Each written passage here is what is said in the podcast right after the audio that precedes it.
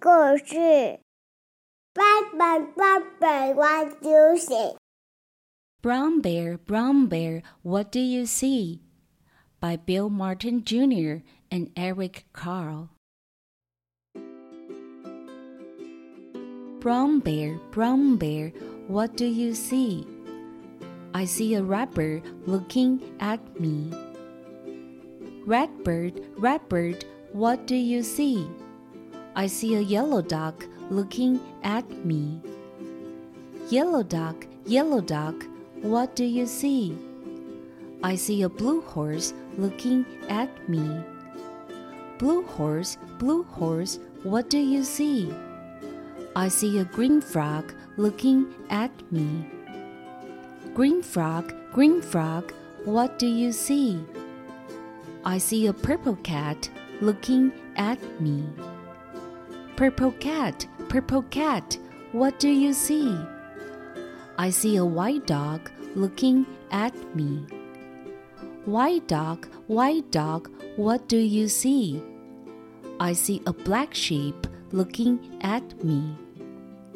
Black sheep, black sheep, what do you see? I see a goldfish looking at me. Goldfish, goldfish, what do you see? I see a teacher looking at me.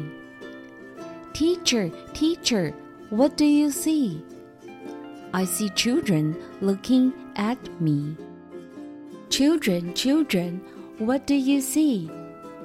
We see a brown bear, a red bird, a yellow duck, a blue horse, a green frog, a purple cat, a white dog, a black sheep, a goldfish, and a teacher looking at us. That's what we see. Yeah. What do you see? I see the moon looking at me.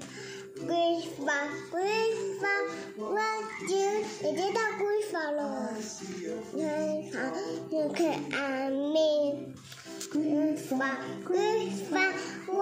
do you see? I see a purple cat Look at me. Purple cat, paper cut, what do you see? I see one dog. Look at me. What? dog, one dog, what do you see? I see a sheep. Look at me.